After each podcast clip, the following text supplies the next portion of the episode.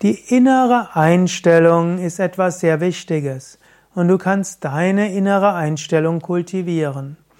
Je nachdem, welche Einstellung du hast, kann die gleiche Sache dich sehr kränken oder du kannst dich darüber freuen oder als Herausforderung sehen. Wenn du gerade eine Einstellung der Liebe und der Freundlichkeit hast und jemand schaut dich traurig an, dann willst du ihm helfen und etwas teilen. Wenn du gerade die Einstellung des Rückzugs hast, dann wird der andere, dann wirst du den anderen gar nicht beachten.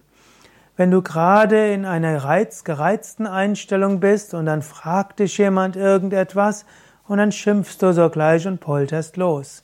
Und wenn du gerade eher eine selbstkritische Einstellung hast und jemand gibt dir noch dazu ein Feedback, das nicht so positiv ist, dann wirfst du den Kram hin.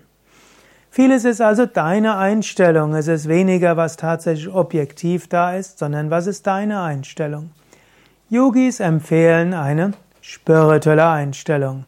Habe die Einstellung, dass hinter allem die höchste göttliche Gegenwart ist. Habe die Einstellung, dass du in der Tiefe eins mit diesem Göttlichen bist.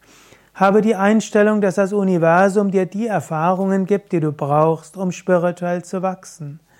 Habe die Erfahrung, dass das Universum dir Aufgaben gibt, die anhand derer du wachsen kannst und die du zu erfüllen hast. Habe auch die Einstellung, dass du alle Kräfte und Fähigkeiten hast, die du brauchst, um die Aufgaben zu erledigen, die das Universum dir gibt. Und habe auch die Einstellung, dass du nicht der Körper bist und dass Krankheit, Alter und Tod dir nichts anhaben können. Mit dieser spirituellen Einstellung wirst du spirituell gut wachsen und irgendwann die Erleuchtung erlangen.